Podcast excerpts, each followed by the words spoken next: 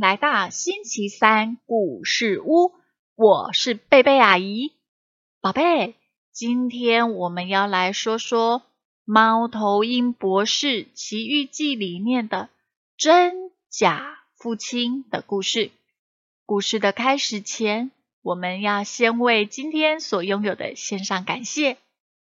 阿姨想要感谢我们生活在有灯光可以照明的世界里。也要感谢浸信会出版社国际有限公司，还有作者潘伯昌，同意阿姨在网络上面读这一本好棒的故事书。那么接下来我们准备要进入故事喽。真假父亲。一个风和日丽的下午，猫头鹰博士看见三只小鸭子。在湖中嬉戏，但他们的父母却不在身边。猫头鹰博士心里好奇，于是飞过去看清楚小鸭子的状况，好探个究竟。嘿，小鸭子，你们好啊！请问你们的父母在哪里呢？啊，什么父母啊？我们没有爸爸妈妈的。我们也不需要什么父母啊！我们在这里玩，不是玩的很快乐吗？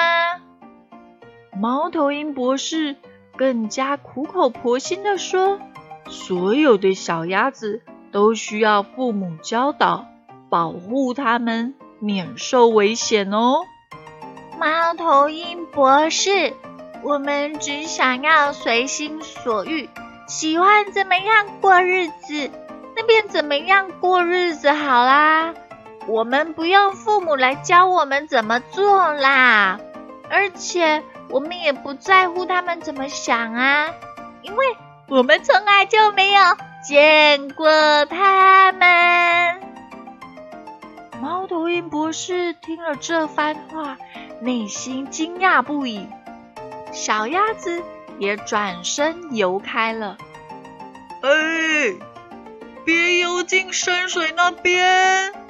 我会找你们的父母，带他们来找你们的。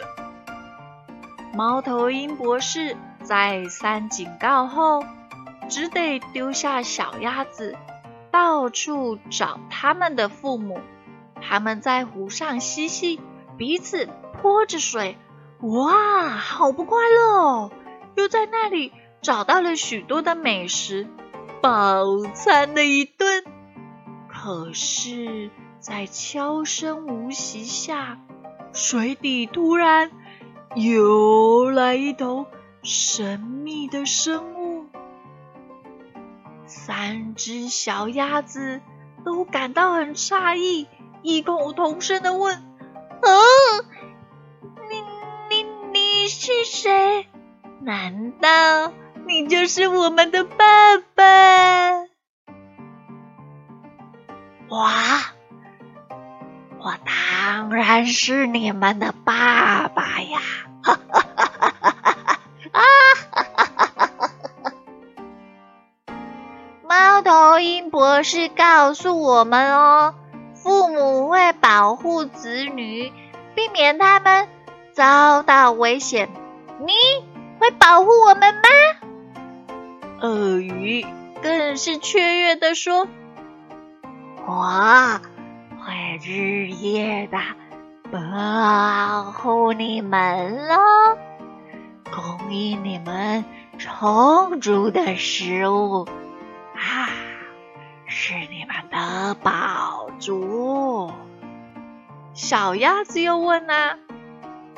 我们要做什么才能够吃到美味的食物呢？我说什么，你们就必须照做。如果你们听从我，我就会使你们都想美食啊！哈哈哈我们一定会照你所说的做。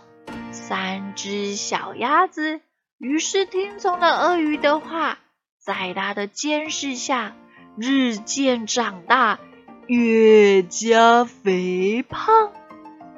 一天，鳄鱼对他们说：“今晚我要饱餐一顿呢，你们快点去洗个澡，然后好好的预备晚餐。”小鸭子搔搔头问：“但食物在哪里呢？”啊，食物，呃，这事情就交给我办吧。好诶，到时候就会有食物啦！哈瑞，三只小鸭子就遵照指示，一个个的洗澡完毕。鳄鱼神秘的说：“现在啊，请你。”们闭上眼睛，食物就会准备就绪了。鳄鱼它张开了血盆大口，马上便要吞下几只小鸭子。在千钧一发之间，猫头鹰博士刚好赶到，还带了小鸭子的爸爸妈妈。快过来！我才是你们的爸爸呀！鳄鱼也奋力的抗辩：“哎，别听他的，我才是你们的爸爸！”啊？咦？三只小鸭子给弄糊涂了，无所适从。他们搔着头，苦恼的问：“啊，谁才是我们真正的爸爸呢？”当然是我。幸好猫头鹰博士灵机一动，要求鳄鱼张开嘴巴。看你的牙齿这么锋利，但小鸭子是没有牙齿的。哦，那那那你就张开嘴巴，我们想看看你的牙齿。鳄鱼当然不可能。让小鸭子看它的牙齿啊！于是鳄鱼一口拒绝了，他大感失望，尾巴一摇，咻，就游走了。小鸭子的父母欢天喜地的双双搂着小鸭子，啊啊啊！孩子们呐，回到我们的身边吧，我们才是你们真正的父母啊！啊啊啊！宝贝，你喜欢今天的故事吗？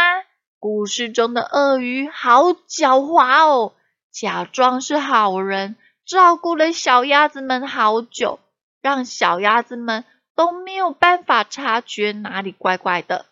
阿姨要祝福宝贝们都可以非常有智慧的查验，究竟谁才是真正爱我们的人。祷告奉主耶稣基督的名求，阿门。好喽。那么，我们今天的故事就说到这边，下个星期三再见。耶稣爱你，我也爱你，拜拜。